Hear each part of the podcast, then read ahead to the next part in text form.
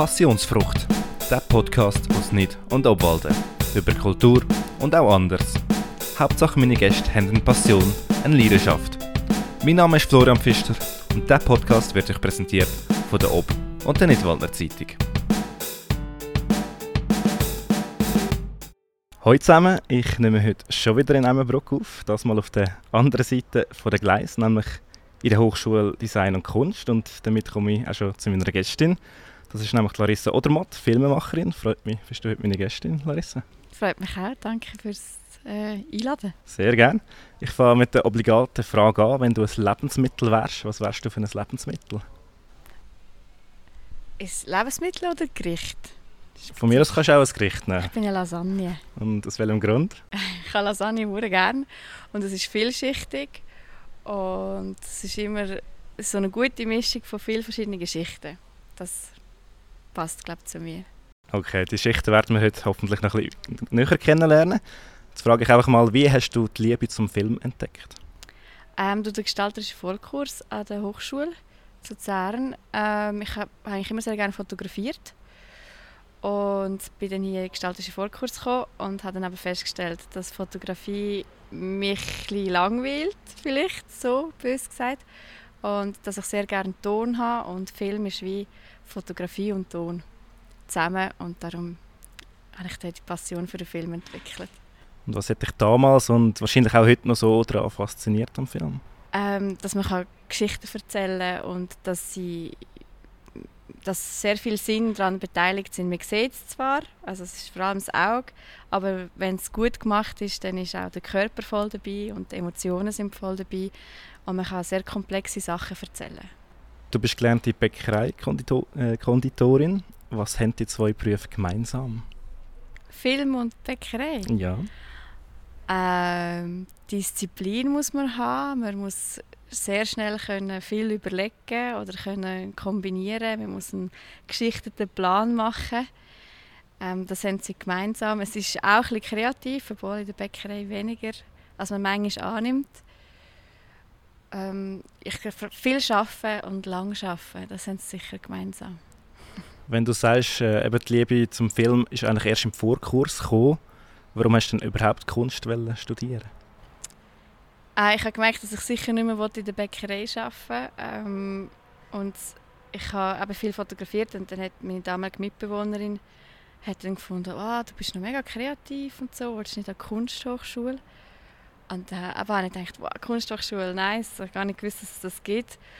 Ähm, und meine, vor allem mein Vater hat immer gesagt, du bist eh Künstlerin von der Familie.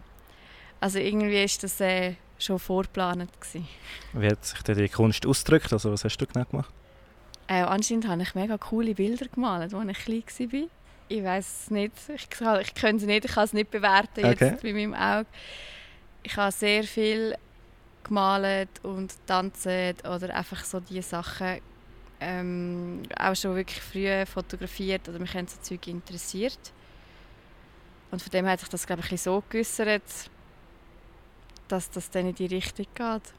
Ich habe auch ähm, in der Schule, also vor allem in der Oberstufe, sehr gerne gezeichnet und bin wirklich manchmal auch am Freitagnachmittag, obwohl wir am 3 Uhr hatten, bis um 5 Uhr am Zeichnen. Gewesen. Das denn jetzt immer noch Platz oder ist das ein bisschen abhanden gekommen, das, das ist sehr abhanden gekommen. Also man kommt dann so in Vorkurs und alle können krass gut zeichnen und dann merkt man dann schon so grosse Unterschiede. Ich würde aber gerne wieder mit Malerei anfangen es ist spezifisch, aber es, mir fehlt echt fast Zeit dafür. Also ich würde so viele Sachen gerne machen. es war ein bisschen harzig, dass du überhaupt das Studium hast können machen Willst du uns das ein bisschen schildern? Ja, also ich habe ähm, keine Maturität und eigentlich ist es nicht zugelassen, dass man ohne Maturität an eine Hochschule geht. Es gibt aber vor allem im kreativen Bereich die Möglichkeit, dass man äh, sur Dossier Aufnahmen machen kann. Und das heißt, dass man anhand von der Mappe oder vom gestalterischen Können ähm, sich kann bewerben. Und wenn man genug gut ist, dann kann man auch so reinkommen ohne Maturität und darf dann das studieren, weil es halt wirklich sehr wichtig ist, dass man vor allem kreativ kann arbeiten kann, dass man kann, äh, das eigene Konzept entwickeln so Sachen möchte studieren und auseinandernehmen. Und wenn das genug auslängend oder eigentlich überragend ist, dann darf man auch so studieren. Wann hat es für dich besonders schwere Zeiten gehabt seit dem äh, Anfang des Studiums? Das Studium selber war auch eine schwere Zeit. So. Also man kommt aus dem gestalterischen Vorkurs raus und das ist so ein mega Groove und man, man hat so das Gefühl, man kommt in die romantisierte Kunstwelt rein. Ähm, und im Studium, wenn man wirklich sich auf etwas konzentriert und nur noch das und genau so ist es sowieso wieder das Einengen von Sachen. Und darum ist das schon noch das Studium war happy, auch das Studium zu finanzieren nebendran. Ich habe irgendwie drei Jobs gleichzeitig gemacht und noch studiert. Und das war streng, aber auch mega schön. Und ich glaube, am schlimmsten war äh, das Jahr nach dem Studium. Gewesen. Weil wenn man einen Kunstbachelor hat, dann kommt man raus und es ist nicht so, dass es Stellen gibt, wo man sich darauf bewerben kann. Was mache ich jetzt? Ähm, ist das, oder ich glaube, die grösste Frage ist immer, ist es relevant, was ich mache? Was, was will ich machen? Ist es überhaupt fair, dass ich für so etwas Geld holen? Also es ist so ein bisschen, das sind so das Jahr, das erste Jahr war schwierig gewesen. und dann kommt noch Corona. Du denkst, uh, will ich wirklich in die Welt, wo äh, viele Leute anscheinend nicht für notwendig halten für das System. Aber das habe ich alles überwunden und ich mache gleich weiter. Hast aber nicht das Gefühl, durch Corona ist dann auch irgendwie die Wertschätzung für Kultur wieder grösser geworden? Das ist jetzt noch schwierig zu sagen. Ähm, ich ich habe jetzt bei Corona auch nicht so das Gespür bekommen, dass ich nicht wertschätzt werde, weil ich halt wie zum Teil hier an der Schule habe, noch ein bisschen arbeiten konnte. Oder Projekt hat es nicht tangiert. Aber so rundum Jein. Also ich glaube, wie die Leute haben gemerkt, dass es ihnen mega fehlt, wenn keine Kultur stattfindet. Aber ob es jetzt durch das mehr wertgeschätzt wird, ist, ist jetzt schon noch eine größere Frage. Also das heisst, mehr wertgeschätzt wird. Es hat glaube ich, schon einen rechten Boom gegeben. Ich habe viele Musikerinnen und Musiker im Umfeld, wo dann plötzlich Konzerte wieder viel besser besucht sind. Aber ob jetzt das irgendwie hebt oder ob es einfach so war, wir sind mega ausgelaugt, wir wollen unbedingt wieder etwas erleben, jetzt gehen wir einfach ja, also ich finde es jetzt noch schwierig zu sagen, ob es jetzt besser oder schlechter ist. Es hat sich sicher vieles verändert. Du hast vorher erwähnt, du hast mehrere Jobs neben dem Studium gemacht. Was zum Beispiel? Ähm, ich habe damals schon hier an der Schule im gleichen Job gearbeitet. Ähm, ich habe serviert. Und das war noch das dritte. Es war noch etwas. Jetzt habe ich es sogar ein bisschen vergessen. schon verdrängt. ja, oder halt einfach wie so andere Jobs gemacht. Ähm, neben der Schule. Es war irgendetwas noch, gewesen, aber ich bringe es gerade ja, nicht so auf die Reihe. In welcher Position bist du hier jetzt genau angestellt? Was machst du hier? Ich bin nicht richtig angestellt. Ich bin als externe Firma angestellt und ähm, ich bin vor allem in der Wartung von diesen Geräten zuständig. Manchmal auch ein bisschen im Verleih und so ein bisschen Backgrounds administrative aber auch mit den Studenten, vor allem mit den Videostudenten, weil ich das selber studiert habe, dass sie das richtige Material mitnehmen oder wenn sie Fragen haben. Und das mache ich. Es ist in ganz vielen Bereichen. Es ist noch ein bisschen, wenn man das System nicht können, für Außenstehende noch kompliziert. Aber es ist Büro und es ist aber auch sehr viel mit technischen Geräten, die ich auseinanderschraube, die ich putze, die ich wieder zusammenschraube. Ein bisschen das. die Firma ist dir selber oder bist du dort angestellt? Nein, da bin ich selber. Alles klar. Das, mein Name ist jetzt eine Firma. Sehr schön. wir werfen äh, jetzt erstmal ein bisschen Blick zurück, bevor wir zu aktuelleren Projekten kommen. Ähm, Im März 2013 hast du zum Beispiel im äh, Zeithuis deine erste Ausstellung mit dem Titel Lalligraphie können präsentieren. Was ist denn genau Lalligraphie? Hey, ähm, ich habe sehr viele Spitznamen. Ähm, und Lali war eine Übernahme für mich sehr lang, vor allem als Teenager und auch so in Nidwalden. Ähm, und dann mit Fotografie und dann habe ich das so, so zusammengemischt, Laligraphie. Ich habe gefunden, das tönt sehr schön und ähm, es sind ja dann auch noch sehr einfache Werke gewesen, einfach die Eindrücke, die ich gesammelt habe ähm, und einfach so mal eine Ausstellung von mir, was ich sehe, wie ich die Welt sehe, genau. Und darum war Laligraphie passend gewesen. Und wie ist es dazu gekommen, dass es überhaupt eine Ausstellung von deinen Bildern gegeben hat? Ähm, das ist äh, der Eva Odermatt zu verdanken. Ähm, sie ist mit meiner Schwester ins Gimmi und sie hat gewusst, dass ich äh, fotografiere und ich habe einmal bei der Manu, bei der Coiffeusin Manu, die einen Stanzladen hat, auch schon mal ausgestellt, so ganz klein und sie hat gewusst, dass ich das mache und interessiert bin und dann hat sie mich gefragt, ob ich nicht auch möchte etwas ausstellen und ich so, äh, okay, ja mega gern und habe dann ja, die Ausstellung mit dem, eben der Mel Kimbo, der hat mich noch unterstützt, ähm, gemacht. Ja. Das war so der erste Step in die Kunstwelt eigentlich. Dann gehen wir gerade zum nächsten Step. Äh, ist eine Musical-Erfahrung. 2014 müsste das gewesen, wenn ich es richtig gesehen habe, nämlich äh, Verona 3000. Also auf der Bühne. Ist das richtig, dass du dort äh, Schauspieler hast? Ja, Schauspieler gesungen und tanzen. Mhm habe aber eher so eine einfache Rolle gehabt. Also meine Gesangskünste sind okay, aber nicht überragend und ich bin eigentlich auch froh, dass es mir nicht etwas gegeben, mich überfordert hat. Äh, vor allem wegen dem Tanzen dort reingekommen und habe dann auch eher so ein Tanzparts gemacht und das war eigentlich recht cool. Gewesen. Aber ich musste so ein wirkliches Vorsprechen machen, um dort reinzukommen. Mhm. Und äh, meine beste Kollegin ähm, hat gefunden, hey, komm doch auch, ich gehe und dann haben sie mich genommen. Und das war cool. Also ich hatte sehr viele Kolleginnen kommen jetzt aus, aus dem Kreis raus. Hat seither, seither wieder für dich eine ähnliche Erfahrung gegeben oder ist das so ein, ein einmaliges Projekt gewesen? Es war so ein, ein einmaliges Projekt. Gewesen. Ich muss sagen, ich war nachher auch sehr ausgelaugt. Gewesen. Und ähm, ich tue gerne Kasperle und ich tue mich sehr gerne verkleiden.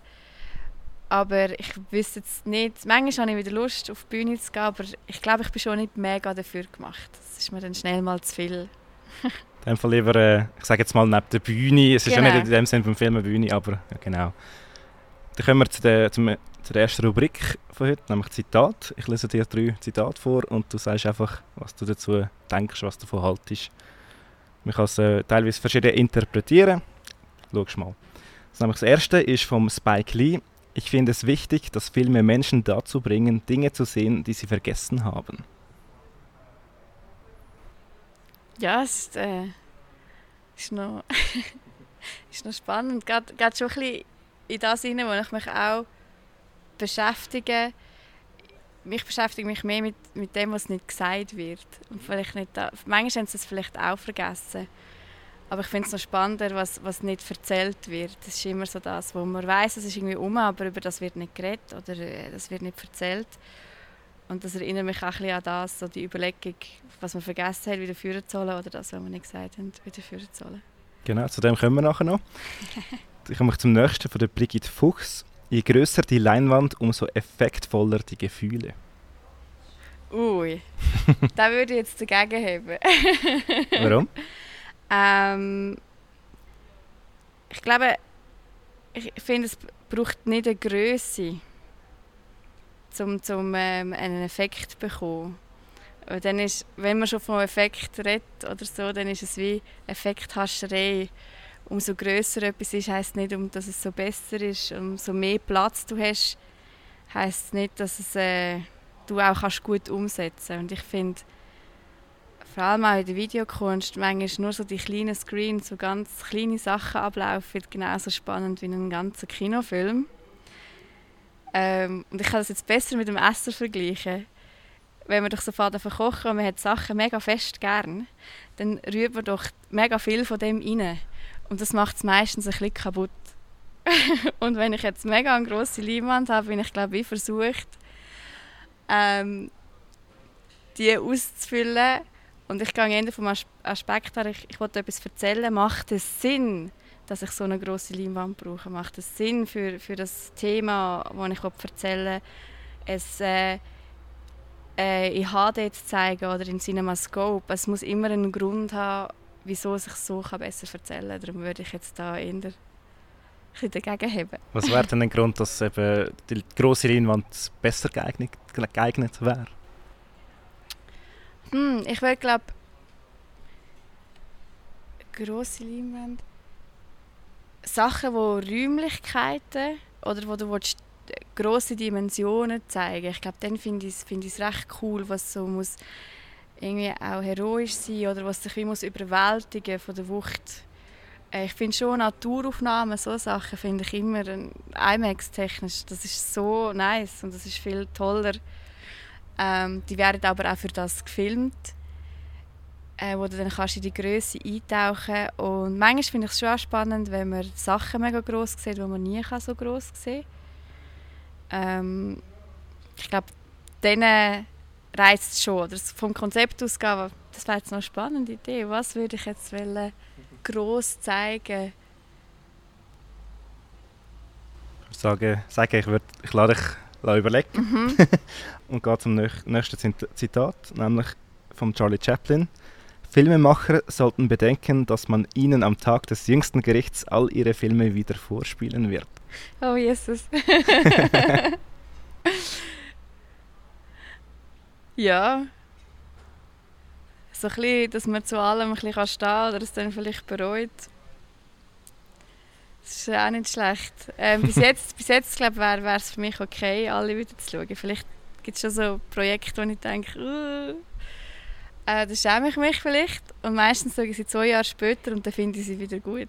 eher so ein bisschen, das wäre vielleicht auch schön, dann hast du das ganze Leben, das dich interessiert hat, läuft dann wirklich in einem Film nochmal ab. genau. äh, ich habe im Vorfeld eben auch, ich habe es dir vorher schon gesagt, den Podcast «Nehmereis» gelassen, wo du auch äh, gestern warst. Du bezeichnest dich jetzt selber nicht unbedingt als Ausnahmetalent. Was macht dich denn trotzdem so besonders? Ähm, ich glaube, für mich selber ist es schwierig zu abschätzen, was mich besonders macht. Ähm, ich habe auch schon mal ein Projekt gemacht, wo Leute, wo ich jemanden beauftragt habe, Interviews zu führen von Menschen, die mich kennen und Fragen zu stellen über mich und ich habe es dann auf mich projiziert und habe dann zum ersten Mal gehört, was die Leute über mich erzählen. Und das war noch spannend gewesen. und ich glaube, das, was am meisten rauskommt, ist schon so ein bisschen die soziale Ader, ähm, dass ich kommunikativ bin und gerade das Wochenende hat äh, meine beste Kollegin gesagt, ich habe so eine Art, dass sich jeder Mensch, e-, egal wie äh, nerdig oder ähm, komisch er ist, sich irgendwie wohlfühlt. Und ich würde glaube sagen, das macht mich vielleicht ein bisschen speziell und das erleichtert mir halt auch im Dokumentarfilm oder generell in Interviews, die ich möchte führen ähm, die Arbeit vielleicht, dass ich das anscheinend so ausstrahlen oder geben den Menschen.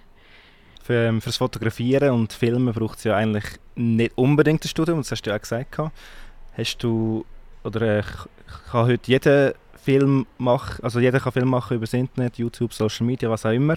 Wo siehst du da den Nachteil für dich selber, der jetzt äh, ein Studium gemacht hat als Filmemacherin? Mm, für mich selber, ich glaube, nicht so mega Nachteil. Mhm aber es gibt, es gibt Film und es gibt Film. Es ist wie so ähm, Spielfilm, das ist sehr viel Technik und Geschichten und Erzählungen. Oder auch wenn man Werbung macht oder irgendwelche YouTube-Videos. Mein Film ist einfach so breit. Aber beim Dokumentarfilm finde ich es heikel. Weil, ähm, und zwar finde ich das Studio mega gut, weil man wirklich mit, mit echten Menschen schafft. Man schafft mit äh, Geschichten, die es wirklich gibt. Und man muss dann schon eine gewisse Auseinandersetzung haben. Die kann man natürlich auch außerhalb des Studiums machen, aber jetzt im Studium wird sie gemacht, wird sie vorgegeben von der Ethik. Was ist, wenn ich Leute vor die Leinwand, was passiert mit diesen Menschen? Was ist die Haltung? Wie filme ich die? Und dort bin ich schon, muss ich sagen, da merkt man manchmal einen Unterschied mit Umgang. Und das ist mir mega wichtig, dass man, wenn man auch als Quereinsteiger will, auch dokumentarisch arbeiten und mit echten Leuten schafft, man sollte sich befassen, was Film mit einem macht, was es mit dem Protagonisten oder mit dem Protagonist macht, was, was es denn heißt, auf einer riesen Leinwand aufzutauchen, wenn andere Menschen dann plötzlich über dich Urteil fällen und dass der Film konstruiert ist und du nicht kannst die ganze Person erzählen und dass sich de, dass, dass das bewusst ist. Und darum ist mir dort schon ein Anliegen, dass man dort einen Diskurs führt. Weil ich finde, man hat eine Verantwortung, wenn einem jemand eine Geschichte erzählt und auch das Leben teilt. Und die muss man wahrnehmen. Was sind denn aber die Vorteile, dass es eben geht, dass man einfach Filme kann ins Internet stellen zum Beispiel? Vorteile sind auch für mich, dass ich einfach kann veröffentlichen kann und dass ich eine Plattform habe, wo die Leute sehen können. Weil sonst bin ich ja an Kinos oder an Festivals gebunden und dort kann ich ja nicht einfach entscheiden, ich möchte es jetzt zeigen.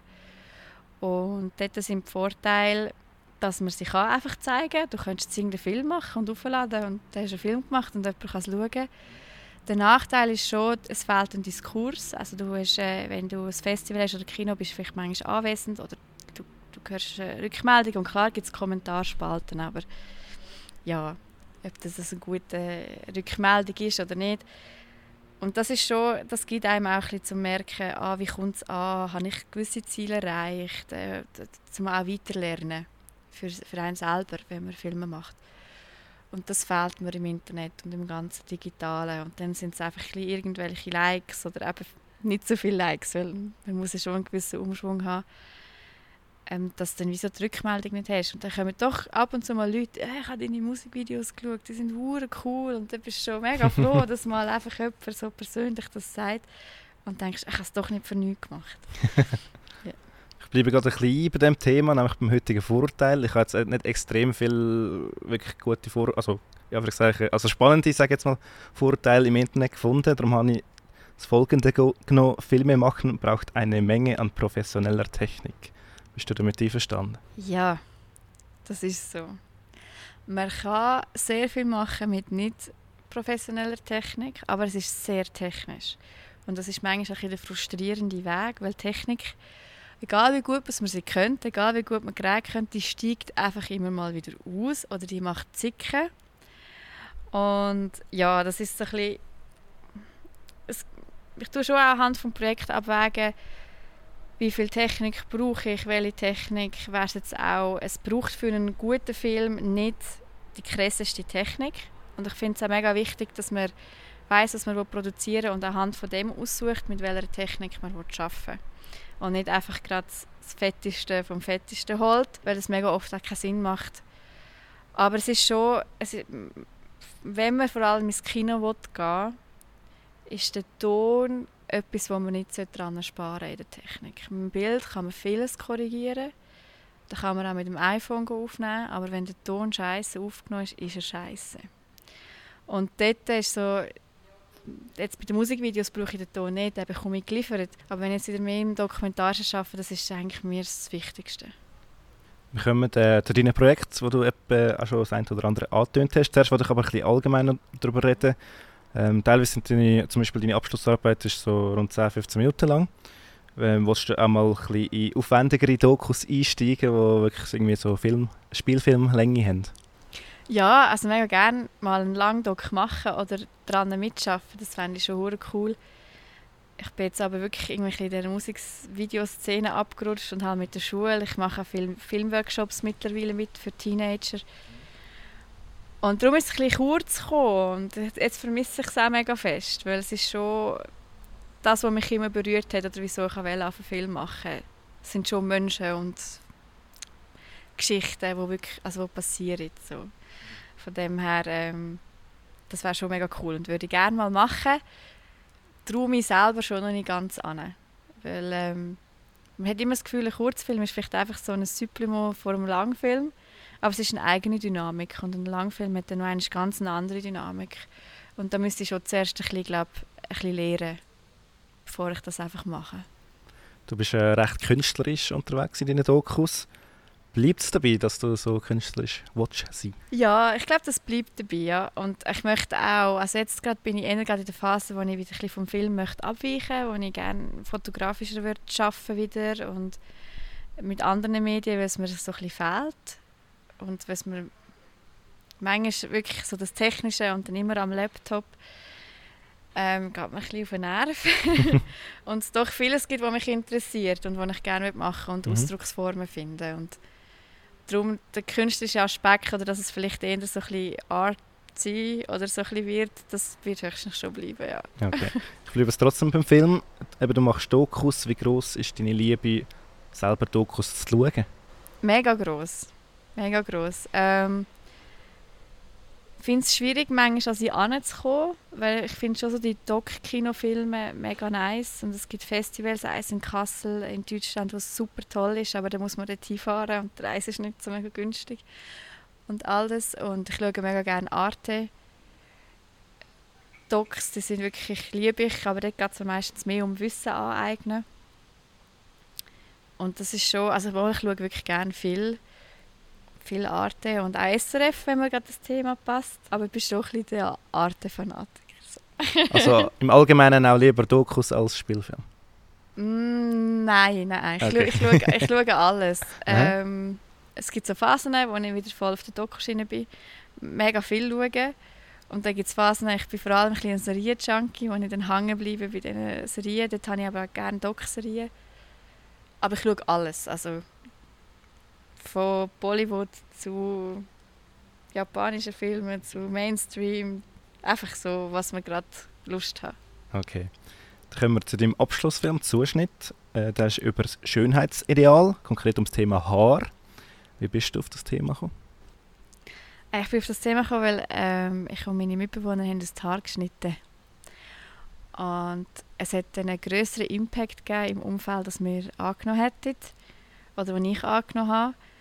Ähm, und wir haben es ja nicht mega kurz geschnitten, also jetzt nicht irgendwie kahl gemacht, da findest du ja, okay, das könnte ein bisschen anecken in unserer Gesellschaft. Aber dass so viele Leute ähm, darüber reden, oder dass es so ein Thema ist und ich habe auch gemerkt, bei mir selber mega ein Thema ist, also ein bisschen mit dem Schönfinden von sich selber, dass es so ein bisschen konnotiert ist an die langen Haare, dass es daran festgemacht ist. Und ich eh wollte im feministischen Bereich mich stark machen im Film, habe ich gefunden, das ist ein Filmthema. Warum will der Mensch denn so schön sein überhaupt? Hey, ich glaube, man will es immer auch schön haben. Ähm, man tut ja auch, also ich finde es mega wichtig, dass meine Wohnung schön eingerichtet ist. Und wenn man ein Haus baut, dann baut man nicht einfach ein Haus. Man, man tut es irgendwie noch mit einer Farbe anmalen. Und ich glaube, so das Gestalterische hat der Mensch so oder so an sich. Und es schön machen oder ästhetisch machen ähm, für sich selber oder auch für die Gesellschaft, ich glaube, das ist das ist ein bisschen verankert mit der Zivilisation, wo ich glaube, als Zivilisation aufgekommen ist beim Mensch, hat das auch angefangen mit, man kann sie schmücken, man kann sich schmücken mit Schmuck. Ähm, das ist, glaube ich, so ein bisschen das Bedürfnis. Wir, wir sammeln ja auch in der Natur die Sachen, die man schön findet. Ich glaube, das ist so ein bisschen, ähm, das steckt in uns inne, aber ich glaube, es gibt schon auch einen Wahn, wo es dann ein bisschen zu viel wird. Mhm. Im Film geht es um drei Frauen, die erzählen auch ein bisschen von ihrer Erfahrung mit langen oder kurzen Haaren. Ähm, wie hast du die drei Frauen gefunden? Ähm, in meinem Umfeld. also ein, zwei kenne ich schon länger und ich bin dann aber noch auf der Suche gewesen. Ich habe auch im gesamten sechs Frauen ähm, in verschiedenen Altersgruppen so auch noch denen, äh, gesucht, mal befragt, ein bisschen reingefühlt und habe dann während dem Arbeiten gemerkt, sechs Frauen, das geht nicht, das ist zu viel. Ich muss es wieder ein bisschen einengen weil ich auch Thematik drin hatte von auch noch äh, Afrohaar, ich hatte eine Thematik drin von grauen Haaren, von, ähm, ich habe mir überlegt, Haar verlieren und habe dann wie gemerkt, ich schaffe das nicht in diesen 15 Minuten. Ähm, so zu erzählen und allen Themen genug gerecht zu werden. Und dann habe ich es wieder abgebrochen auf, auf die drei Frauen, was wirklich auch um die Länge wirklich um die Länge und das Volumen geht und nicht nur um auch kulturelle Hintergründe und so. Das habe ich halt, hätte ich sehr gerne gemacht, aber das wäre dann wirklich ein Langfilm geworden. Und ich finde es wichtig, dass wir äh, die Leute, die kommen, dass die Platz haben und dass die Themen Platz haben. Und darum ist er bei diesen drei äh, gelandet. Und das Lustige ist, äh, dass Aline, sie mit den ganz kurzen Haaren, die hat mich interviewt, äh, weil sie im Vorkurs war und ich habe studiert. Und dann habe ich sie gesehen und gesagt, genau so jemand wie dich fehlt mir noch.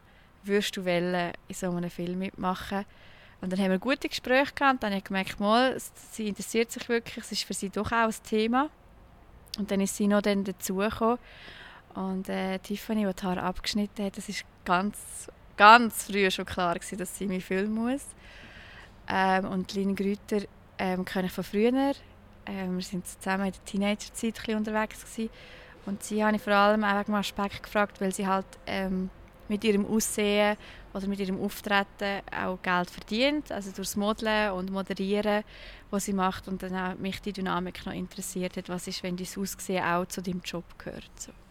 Warum ist es bei der Tiffany schon von Anfang an klar gewesen, dass sie die Haare weil, ähm, dass Tiffany das gleiche Thema hatte, das ich hatte, äh, was ja im Film sagt, so, ich, ich habe das Gefühl, wenn meine Haare abgeschnitten werden, dann äh, verliere ich einen Teil von meiner Schönheit oder so. Und dass das auch mega so drin ist. Und sie hat immer äh, wieder mal gesagt, ah, ich wollte doch meine Haare schneiden. Und sie hat es nicht gemacht. Und sie hat es nicht gemacht. Und dann haben wir oft auch über das Thema geredet. Und dann ist schon für mich klar dass sie, also muss, dass ich sie möchte unbedingt fragen, ob sie würde Teil sein Und wir haben dann auch zusammen den Prozess durchgemacht und es war auch nicht so, gewesen, dass wir von Anfang des Films gesagt haben, ähm, dass er sie wird schneiden Das ist auch nie irgendwie verlangt worden oder schon geplant Das ist passiert im Prozess durch die Interviews und die privaten Gespräche. Ja.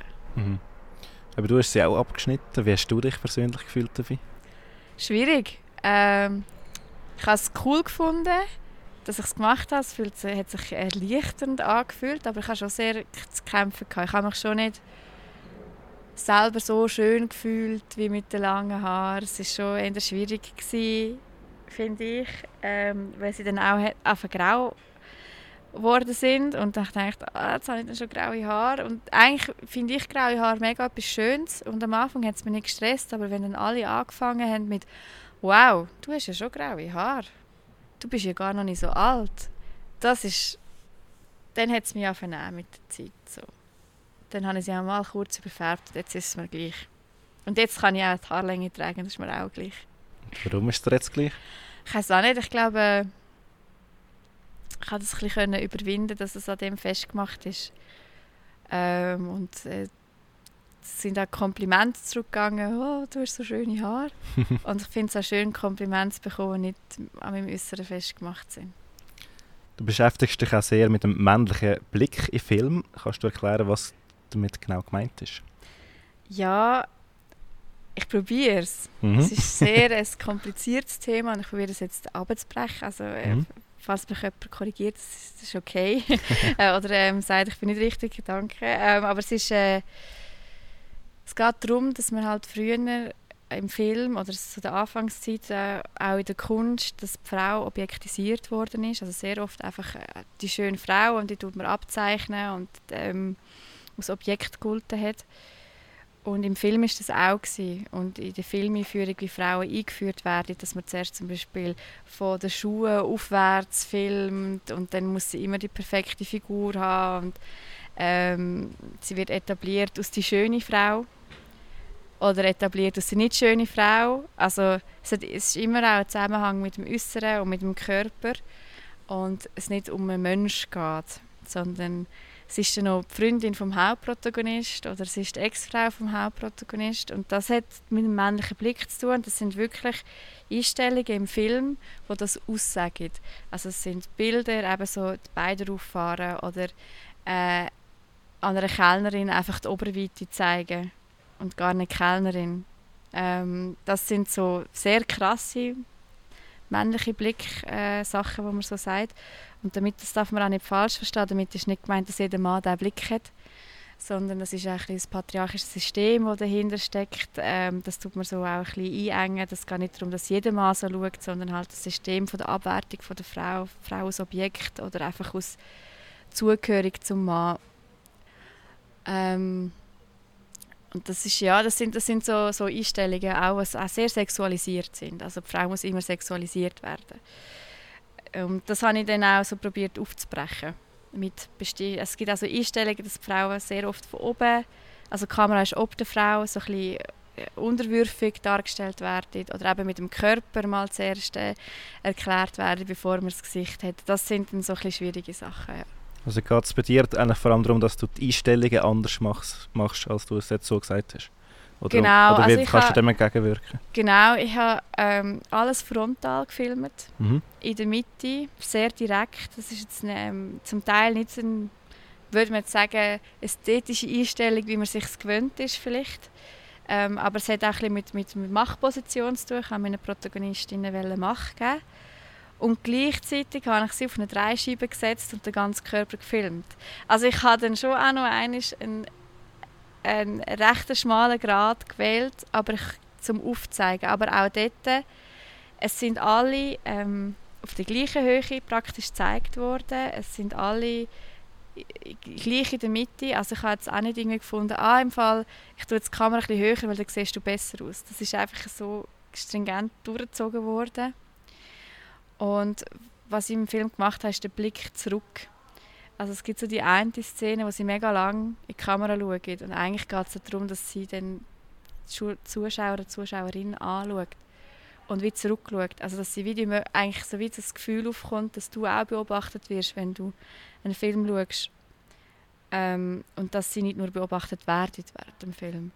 Und das ist auch so etwas, so das können sich aus, aus dieser Objektisierung herauslösen und können zurückschauen und ähm, es gibt auch so wie so Merkmale, ich kann jetzt leider nicht mehr die aufsagen, ich habe meine Theoriearbeit geschrieben, wo man dann so ein bisschen abfolgen kann, wo dann so ein bisschen der andere Blick als der männliche, oder was sollte man vielleicht nicht so zeigen, was ist so, so voll in die Richtung. Aber ich finde, man merkt es eigentlich auch. Man merkt ob das, ein, ob das jetzt ein sexualisierter Blick ist von der Frau oder ob sie jetzt einfach irgendwie so, oder ob sie eine gewisse Stärke bekommt oder ob es anders gefilmt wird. Wenn man sich damit auseinandersetzt, merkt man das relativ schnell. Mhm. Du hast äh, noch ein bisschen vorher erwähnt, eben wegen, dass die Leute vielleicht wegschauen und du willst darüber, äh, darüber Film machen. Wie schwierig oder vielleicht auch einfach ist es, solche Themen umzusetzen? Ähm, ich glaube, es kommt darauf an, wie man es machen will. Ich glaube, wenn man einfach über ein Tabuthema reden und dann holt man ein paar Leute, die über das Tabuthema reden, dann ist es vielleicht nicht so schwierig. Aber ich möchte mit dem Film, mit den Bildern noch viel mehr transportieren, als das, was ich eigentlich erzähle. Das habe ich jetzt beim Abschluss auch probiert. Oder der ganze männliche Blick, der wird nicht thematisiert durch, ähm, durch das, was sie erzählen.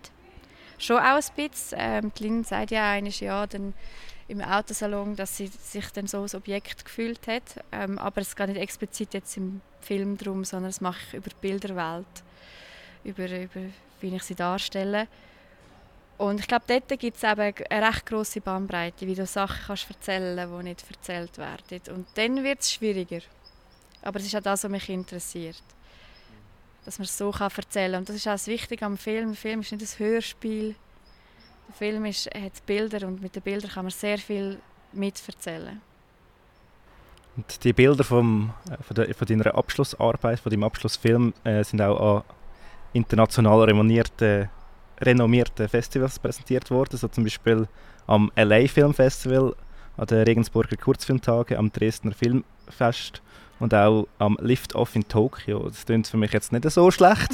Wie kommt man als Bachelor-Absolventin in einen Film, zum Beispiel in LA oder Tokio? Ey, mir reicht ein. also man muss manchmal auch Gebühren zahlen und einreichen und dann hofft man einfach, dass der Film gut findet. Es ist jetzt so, mein Film ist schon mega, also ist nicht schlecht gelaufen, aber es sind jetzt schon es sind, äh, Festivals, die man kennt, aber da, da gibt es auch Abstufungen. Es sind jetzt eher so C-Festivals. Ähm, dann gibt es A, das sind die ganz krassen, so Locarno und Ber Berlin und, und, und äh, Toronto. Und so ist er schon nicht gelaufen. Es gibt Abschlussfilme hier, die so laufen. Das ist aber schon auch ein, eine Glückssache, eine Momentsache. Also hat man gerade das Thema, das die Leute interessiert, haben wir den Film so gemacht, dass es die Leute interessiert. Also sehr viel Glück und haben wir das Gespür für einen Moment und die Qualität des Films sicher auch, aber die meisten Abschlussfilme haben eine gute Qualität, also hängt es selten an dem.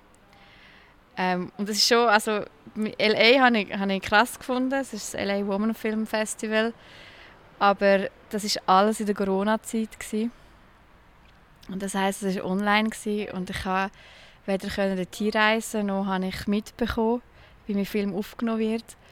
Und jetzt ist es für mich schwierig zu abschätzen, ja, ist er wirklich äh, so gut gelaufen? Sind die Leute schauen? Äh, ähm, hat ihnen gefallen? Ist es einer von 300 Filmen gewesen? Also es ist so ein bisschen, äh, ja, aber ich bin froh, ist er gelaufen. Also irgendwelche Leute haben ihn gesehen. Ich habe auch mal eine Rückmeldung bekommen von einem Festival, die gesagt haben, ja, sie können den Film nicht reinnehmen, aber sie wollen ihn in ein Kinoprogramm reinnehmen. Und dann ist er, glaube ich, in, in Tschechien einfach im Kino gelaufen. Ähm, und Regensburg konnte ich noch hinfahren. Da konnte ich noch eine Premiere haben. Das war wirklich auch die internationale Premiere. Und dann haben die Leute auch Rückmeldungen gemacht. Dann hatte ich ja sehr viele Männer, die Rückmeldungen gemacht haben. Das war sehr spannend. Sehr cooles, junges Publikum. Und am nächsten Tag ist äh, Lockdown gekommen. Und alles ist abgesagt worden und ich bin im Stress noch über die Grenze. okay. okay. Aber so ein bisschen ja, also man reicht einfach seinen Film an diesen Festivals ein, man zahlt die Gebühren und hofft, dass er reinkommt. Was haben die Männer für Rückmeldungen gegeben? Also, dass sie es sehr spannend gefunden haben, äh, sich so Gedanken über die Haare zu machen. Und dass das ja bei Männern auch ein Thema ist. Und ähm, das sehe ich auch. Es hat aber eben meinen Film gesprengt. ähm, und das haben aber viele Leute rückgemeldet dann erst so ein bisschen anhand vom Film oder von meinen Aussagen, hey, ja, da ist eigentlich noch mega viel dran. Also das ist nicht nur, ich gehe zum Coiffeur, da kommen Vorstellungen, Schönheitsideal, Bedürfnis, Ängste und das alles nur an diesen Haaren. also ja, das kommt meistens retour. Bekommst du für das Geld, wenn, wenn äh, die Filme an Festivals gespielt werden? Nein. Okay. Nur, wenn ich einen Preis gewinnen Ja. Meistens bist du in einem Wettbewerb, also bist du in einem Wettbewerb inne und dann gewinnt ein Film den Preis für den besten Preis und dann noch einen Publikumspreis. Ähm, und das habe ich bis jetzt äh, nicht geschafft. Das ist aber auch sehr schwierig. Und wenn du jetzt nicht gerade deine eigene Firma hast, wie finanziert man sich da als, ich sag mal, eher, eher frische Bachelor-Absolventin? Das kommt darauf an, wo man hingeht. Also ich habe auf Regie abgeschlossen. Das heißt, ich müsste eigentlich äh, Filmdossiers einreichen und meine Filme finanzieren und dort mir auch einen eigenen Lohn budgetieren. Äh, oder ich mache Regieassistenz, also hilfe bei anderen Filmen mit. Oder mir wurscht sich irgendwie durchs Leben mit irgendwelchen Aufträgen. Und dann gibt es Sachen, die ein bisschen einfacher sind. Das ist, wenn man technisch äh, abschließt, wenn man sagt, ich mache Fokus Kamera, ich mache Fokus Ton, Schnitt. Aber es ist jetzt auch nicht so, dass du nachher überhäuft wirst mit Job. Ich glaube, am einfachsten ist es für Tonleute meistens, Set-Ton, das ist immer mega gesucht, von denen gibt es nicht viel. Ähm, dann geht man auf Filmsets arbeiten und er geht in der Werbung arbeiten. Ja. Mhm. Dann kommen wir zum Entweder-Oder. Du kannst äh, einfach kurz antworten, kannst es aber auch ausführen, wenn du dazu Lust hast. Kaffee trinken oder Cocktail trinken? Kaffee. Zu spät anfangen oder zu spät aufhören? Spät aufhören. Wieso? Ich bin schlecht im Beenden. Okay. Und darum höre ich eher zu spät auf. Mhm. Und ich fange tendenziell lieber früher an. Gut, jetzt muss ich sagen, beim Dossier schreiben habe ich zu spät angefangen, aber ich habe mein ganzes Thema noch einmal über den Haufen geworfen, aber das ist ein anderes Thema. Ähm, aber ich habe wirklich Mühe mit Beenden. Und, und dann zu sagen, ah, komm, wir schaffen das, ah, komm, jetzt die eine Szene, mm, wenn wir sie morgen reinziehen wollen. Darum, auch im Film, wir fangen früh an und wir hören aber auch spät auf. Mhm. Komödie oder Horrorfilm? Horrorfilme, Komödien sind meistens schlecht. Auto oder Velo? Äh, ÖV, Film oder Serie? Serie. Kurze oder lange Haare? Mittellang. Okay, nehmen wir so. Eine echte Zeitmaschine oder einen echten Zauberstab haben? Echter Zauberstab. Das musst du mir jetzt auch noch erklären. Ähm, in der Zeitmaschine kann ich einfach nur in der Zeit reisen. Und wir haben jetzt nicht geklärt, was ich mit dem Zauberstab alles könnte machen Das ist gescheit überlegt. Nehmen wir so. ähm, ich habe vor zwei Podcasts habe ich die Cheyenne aufgenommen. Sie ist, Schau sie ist eine Schauspielerin. Ähm, sie hat gemeint, Schauspielerin in Schweizer Film sei für sie keine Option. Klar, du machst eben Dokus, aber kannst du die Haltung ein bisschen verstehen? Ja, es kommt darauf an, aus welchen Gründen es für sie keine Option ist. Ähm, es gibt sehr gute Schweizer Filme. Ich glaube, das, was mich am meisten stört, ist die Sprache. Und das ist auch das Schwierigste. Macht man es Hochdeutsch, macht man Schweizerdeutsch. Und wenn man Schweizerdeutsch macht, macht man ein hochdeutsches Dreibuch. Weil dann wird es eben schwierig. Dann fängt man so komisch auf übersetzen im Schweizerdeutschen. Und dann tun es meistens so ein bisschen... Dann schaut jeder den Film und denkt, keine Schweizerin oder Schweizer redet so. Und das finde ich das grösste Problem. Das, das, das mit der Sprache, das hat man bis heute noch nicht gelöst, dass man das Gefühl hat, das ist authentisch. Ich, ich habe wilder durchgeschaut. Nein, stimmt nicht, die letzte Staffel noch nicht. Und auch dort, ich denke, die Leute, die Dialoge, ich weiß auch nicht, irgendwie. Ich finde aber Platzspitz Baby. Ähm, dort habe ich gefunden, souverän. Wirklich, habe ich einen Top-Film gefunden, schauspielerisch. Ich habe keine Mühe gehabt mit dem Schweizerdeutsch. Ich habe es sehr realistisch gefunden und das ist für mich ein gutes Beispiel. Nehmen wir so. äh, wenn langweilt dich Film? Ähm, sehr oft. Das ist noch schwierig. Ja, wenn es wenn's, äh, wenn's so nichts Neues ist, wenn's, ähm, wenn man einfach ein etwas gemacht hat, um eine Geschichte zu erzählen und es für mich wie kein wieso mache ich jetzt das in Slow-Mo oder wieso ist jetzt das so groß oder wieso ist das jetzt so schnell geschnitten, gibt es einen Sinn für eine Geschichte.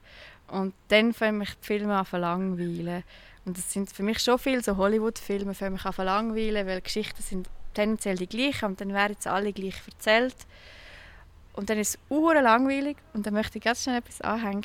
Ich habe äh, Everywhere Nein, warte, heißt Everything, Everywhere, All at Once. Ja, genau, danke. Ich habe immer so Mühe, den Titel zu sagen. Ja, da habe ich aber auch Mühe gehabt. das ist seit langem einer von diesen Filmen, wo ich keine Sekunde mich gelangweilt habe, mich so amüsiert hat und wo doch noch einen Tiefgang hat. Das ist mhm. eine verdammte Meisterleistung. Wenn alle Filme würden sich so auseinandersetzen dann wäre es mir nicht langweilig. Ich kann wie so von dem guten Beispiel ausgehen, für jeden, der ihn noch nicht sieht. Den Film muss man gesehen haben. Das kann ich bestätigen. Ähm, da bist du im Vorstand vom 13er Kunsttreff. Kannst du erklären, was das genau ist? Ja, der 13er Kunsttreff ist äh, ein Verein, den es schon mega lange gibt. Ähm, und ich kenne ihn auch noch nicht so lange. Ich bin da so ein bisschen reingeschipft worden. Und es ist eigentlich ursprünglich ist es ein Verein von Künstlerinnen und Künstlern, damit sie sich einig im Monat am 13. zu einem Bier oder so treffen und über Kunst reden und diskutieren. Und das hat sich jetzt immer mehr ausgeweitet. Und irgendwann sind die Treffen nicht mehr stattgefunden, aber man hat irgendwie Veranstaltungen organisiert mit Kunst. Wir haben eine Jahresgabe vergeben, die vergeben wir immer noch. Das sind so 8000 Franken, wo wir dann äh, ein Kunstwerk macht für alle Mitglieder. Also man tut etwas machen und das machen wir dann seriell, also man macht das mehrfach und dann kommt jeder Mitglied vom Verein kommt dann so ein Kunstwerk eingeschickt über. Das ist einerseits ein Auftrag, um Künstlerinnen und Künstler unterstützen finanziell, aber auch etwas mega Schönes, weil man dann einmal im Jahr ein Kunstwerk eingeschickt bekommt und man weiß nicht was. Und das ist momentan so ein Standbein noch vom Verein. Und wir haben es da übernommen wir sind das dritte, der Roman und dann der Moritz. Und unser Ziel ist eigentlich, möglichst viel von Mitgliederbeiträgen wieder in die Kunst einfließen zu lassen, aber auch die Vernetzung von Künstlerinnen und Künstlern wieder zu fördern. Auch ein bisschen grösser zu werden, weil umso mehr Finanzen wir haben, umso mehr können wir auch Leute fördern. Und das ist lustig, weil jetzt sind so Künstlerinnen und Künstler, aber auch Leute, die nicht Künstler, die Kunst interessiert sind, im Verein und zahlen ein. Und eigentlich tun sich alle so miteinander wieder unterstützen. Und das ist so ein bisschen der Verein und wir sind jetzt das am Aufbauen, dass Kultur wieder gesehen wird, aber dass es auch Vernetzung gibt. Mhm. Dann kommen wir äh, zu den Charaktereigenschaften. Wie auch, äh, wie auch alle anderen hast du mir auch Charaktereigenschaften von dir im Vorfeld mitteilt. Bei dir ist es lustig, du hast sie eigentlich immer so ein bisschen im Doppelpack äh, geschickt. Ja. Und, äh, ich tue einfach das eine nach dem anderen erwähnen und du kannst das übrige dazu wieder sagen. Du bist chaotisch und zielgerichtet. Mhm, also ich bin eine Chaotin ähm, nicht übertrieben, ich finde meine Sachen meistens, aber ich schaffe es einfach nicht, mein Zimmer aufgeräumt zu behalten. Es ist ein ewiger Fluch und ich schaffe es auch nicht, meine Filmordner so geordnet zu haben, wie ich mir das würde wünschen. Also das Chaos ist ein ständiger Begleiter von mir, aber es ist nicht übertrieben schlimm. Und ich kann dann auch hitzig werden, weil ich denke, als chaotische Menschen stellt man sich dann immer so ein bisschen, ein bisschen schwebend vor und ein bisschen äh, irgendwo. Aber ähm, wenn es um politische Themen geht und um Ungerechtigkeiten, kann ich dann sehr äh, zielgerichtet sagen oder äh, zielgerichtet etwas planen. Genau, und im, im Film muss ich, äh, obwohl ich chaotisch bin, wenn ich einen Drei habe, ich bin sehr zielstrebig. Ich muss alles ordnen, ich muss die Leute ordnen, ich muss meine Unterlagen ordnen und ich muss einen genauen Ablauf haben. Hm.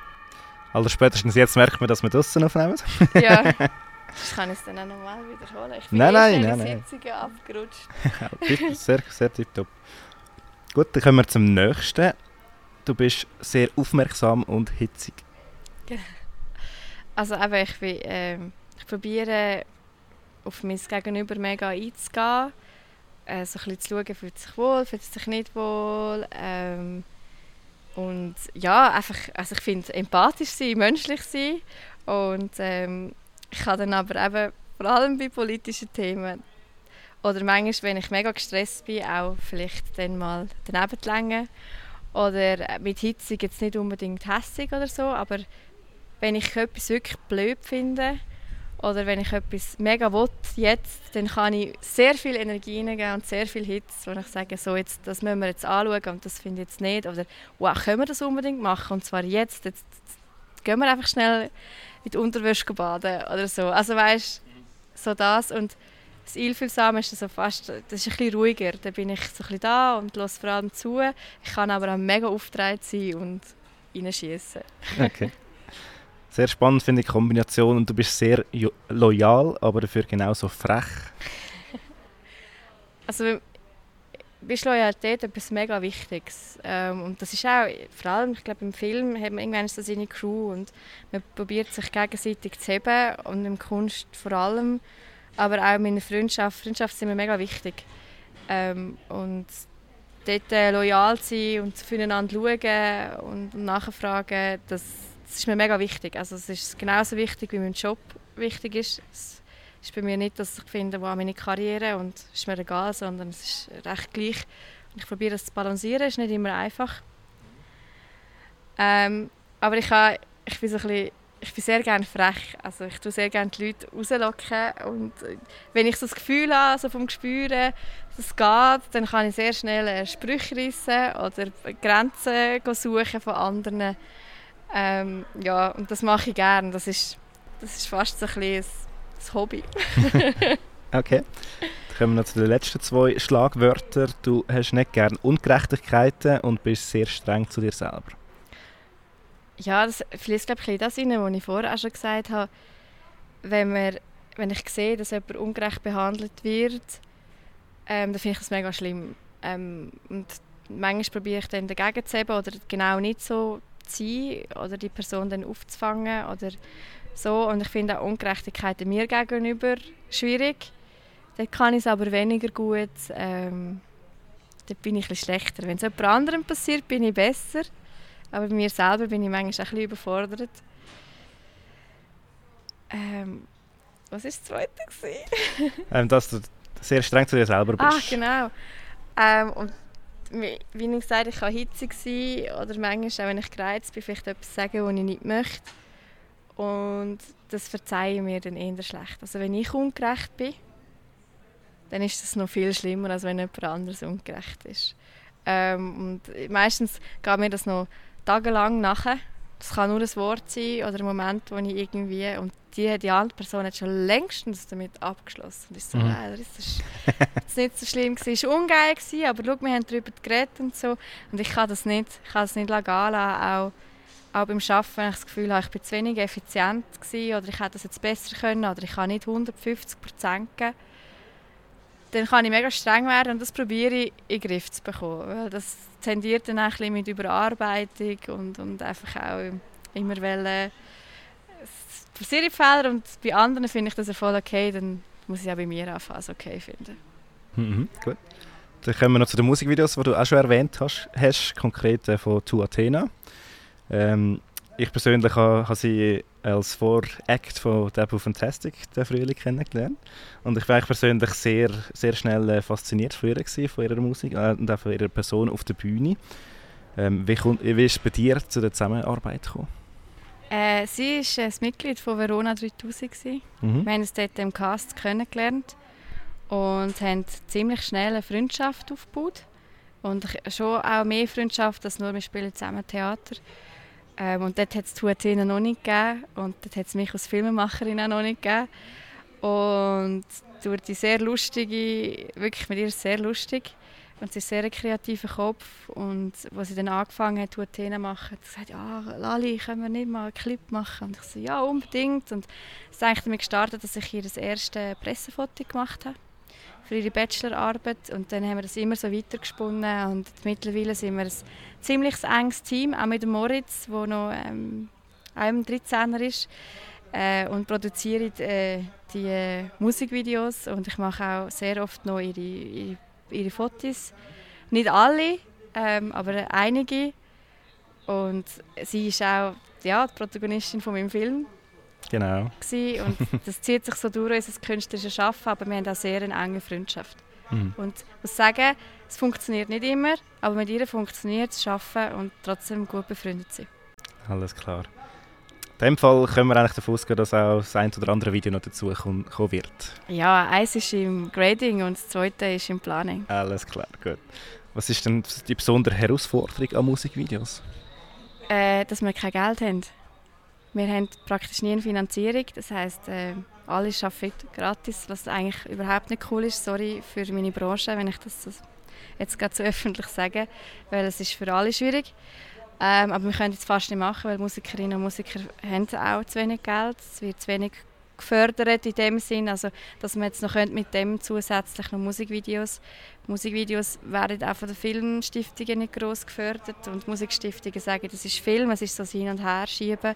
Und ich finde aber, es ist ein sehr wichtiges Tool für die Musik, für die Gestaltung, auch für den Film ähm, und auch für die Leute. Ich glaube, es wird doch sehr gerne geschaut.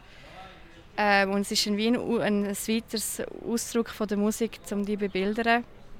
Ähm, das ist manchmal, das ist die grösste Herausforderung, äh, dass, nicht, dass, wir, dass ich immer so ein in Schuld stehe, wir alle beieinander, mit, mit, dass wir kein Geld haben, dass wir sehr krasse Ideen haben, sie doch irgendwie schaffen. Ähm, ja, und sonst ist es einfach, es ist mega schön. Es ist, äh, wenn, also die Musik muss mir gefallen und ich wollte dann nicht einfach nur ein Lip-Sync-Video machen, wo die Band irgendwo ein auf den Instrumenten rumhaut, ähm, und dann ist es schon aufwendig. Also dann fährt man wie kann ich das erzählen, was kann ich erzählen, was erzählen wir nicht. Ja, das ist recht cool. Mhm, sieht man auch in den Videos. Gibt es aber gleich auch noch eine Herausforderung, was jetzt einfach reines Filmen oder äh, trotzdem Schauspieler oder was auch immer, Schauspielerinnen, ähm, wo jetzt im Vergleich zum, zum Doku-Drehen anders schwieriger ist? Ja, du musst halt alles konstruieren. Und das ist nicht meine Stärke. Und das ist auch ein Grund, wieso ich nicht Spielfilm mache. Es interessiert mich auch nicht so. Und beim Musikvideo müssen wir schon. Müssen wir konstruieren, wir suchen den Raum. Aber gerade bei der Tiffany ihrer Arbeit, jetzt haben wir gerade ein Video gemacht, das wir nur konstruiert haben. Da haben wir nichts im Zufall überlassen. Und es ist ein bisschen die Hose. es gibt ein gutes Video, aber wir haben in der Produktion rechte Schwierigkeiten gehabt. Und dann haben wir gerade eine Sitzung gehabt und haben gefunden, das machen wir nicht mehr. Weil wir sind nicht so. Wir sind so eher die Personen, jetzt auch der Tiffy, das erste Promofoto ist entstanden, komm, wir gehen ins Zimmer und ich male mich weiss an. Und es ist immer noch mein absolutes Lieblingsfoto. Und wir haben dann wirklich festgestellt, wir müssen so arbeiten. Wir haben auch Angst, wir haben Wrong so getragen. Wrong ist ein Tag mit 14 Schauspielerinnen und Schauspielern. Wir tragen es einfach. Also, wir hatten keine grosse Storyline. Gehabt. Das ist ein super Video geworden. Wir haben gemerkt, das ist die Art und Weise, wie wir arbeiten. Und das müssen wir uns einfach auch weiterhin so beibehalten, weil ich und auch nicht Moritz und auch nicht Tiffany sind jetzt die, die akribisch jedes einzelne Detail und jeden Schnitt und jede Einstellung planen. Das interessiert uns nicht. Sondern wir sind die, wir gehen, wir haben Utensilien, wir haben einen Raum, wir haben Schauspieler, wir haben eine kleine Storyline und dann wird einfach gefilmt. Gibt es denn ein Projekt, abgesehen von den Musikvideos, wo du aktuell dran bist? Ja, ich bin aktuell eben am Dossier schreiben, ähm, aber für ein, äh, Fotogra ist ein fotografisches Projekt, ähm, wo ich jetzt gerade angestanden, also wirklich fange an zu starten und ich möchte gerne eine Ausstellung mit Fotografien und Text und auch Ton plus ein anschließendes Buch machen mit denen, wo es, das ist ein, ein härteres Thema, wo es um ähm, sexuellen Missbrauch geht, aber es geht eigentlich darum, wie man dann wieder daten Es geht nicht um einen Missbrauch per se, sondern um ähm, betroffene Personen, die dann wieder ins Datingleben gehen. Und was heißt das? Was sind da für Ängste um? Was sind für Triggerpunkte um? Wie kann man denen ausweichen? Geht man es dem Gegenüber sagen oder nicht? Und ich habe festgestellt, die Erzählungen gibt es nicht. Es gibt immer die Erzählungen über, über die schlimmen Taten oder über wie sich Opfer fühlen oder äh, Opfer, die selber Kunst machen und das dann, dann so verarbeiten. Und ich möchte wirklich spezifisch über das Vakuum reden, von sich wieder auf eine Person einlassen. Was sind das für Mechanismen? Wie viel kommt da? Und ich möchte Leute fragen. Ich habe noch keine Protagonistinnen und Protagonisten, weil ich erst gestartet habe. Aber ich hoffe, ich finde es ein Es wird auch völlig anonym sein. Und dann dazu zu den Geschichten, die ich aus Text wird zusammenfassen Fotografien gestalten, wo dann das ganz emotionale und vielschichtige und komplizierte äh, noch visuell tragen zum, zum Text. Kann ich mir das als Foto vorstellen? Ähm, das ist noch schwierig zu vorstellen, wenn man sich nicht so ein bisschen auskennt in der Fotografie. Aber das Ziel ist, also ich muss dann schauen, was Geschichten kommen natürlich, ist, dass ich ähm, zum Beispiel einen Gegenstand fotografieren, der irgendwie wichtig ist und dann äh, den, das Foto entwickeln, höchstwahrscheinlich, äh, also ich möchte es analog dann machen, entwickeln auf eine recht grosse Vergrößerung, vielleicht A2 oder so und dann das wieder in einen Raum setzen den Raum wieder also inszenieren, wo zum Thema passt, wieder abfotografieren, dann das wieder irgendwo inszenieren und immer so geschichtet. Und ich bin jetzt das langsam am entwerfen und das sollte wirklich so die vielen Schichten, die kommen von körperlicher Nervosität, von ähm, Ängsten, von Erinnerungen, von so fragmentartigen Blitze vielleicht, so, wo, wo, wo auftauchen, Erinnerungen, Ängste, Trigger, nicht Trigger, schöne Gefühle. Man ist ja dann auch nervös, man will jemanden daten, man will die Person kennenlernen, man will ja das auch irgendwie wieder reingehen. Und um das zu symbolisieren, wird es sicher immer Fotografie in Fotografie in Fotografie geben. Mhm. Ja, das Podcast aufnehmen geht immer so schnell vorbei. Wir sind schon wieder bei einer Stunde. Darum komme ich jetzt zu der Abschlussfrage. Ähm, es ist ein eine Frage, die man auch schon mal gehört hat, aber ich frage es jetzt gleich. Ähm, wenn du auf einer einsamen Insel verbannt wirst und du darfst nur einen Gegenstand mitnehmen, welcher wäre das? Hm. Ähm, ich würde ein Gerät mitnehmen und ich kann für immer Musik hören. Weil wenn ich müsste ohne Musik leben das finde ich das Schlimmste das Musik ist, ist alles für mich, darum auch der Ton immer, darum vielleicht auch von der Fotografie weg zum Film. Ich selber mache keine Musik, aber Musik trägt alles. Ich, ich habe immer meine Ohrpacks drin, äh, meine In-Ears meine ich, und äh, sehe eigentlich dann immer ganze Filme, wenn ich Zug und Bus fahre und heilaufe und ohne Musik, nein, geht nicht. Super, ja, dann wär's das Gesicht. Danke dir vielmals, sehr Danke interessant gewesen. Und äh, wünsche allen, die zuhören, noch einen schönen Abend, Morgen, Mittag, Nacht, was auch immer.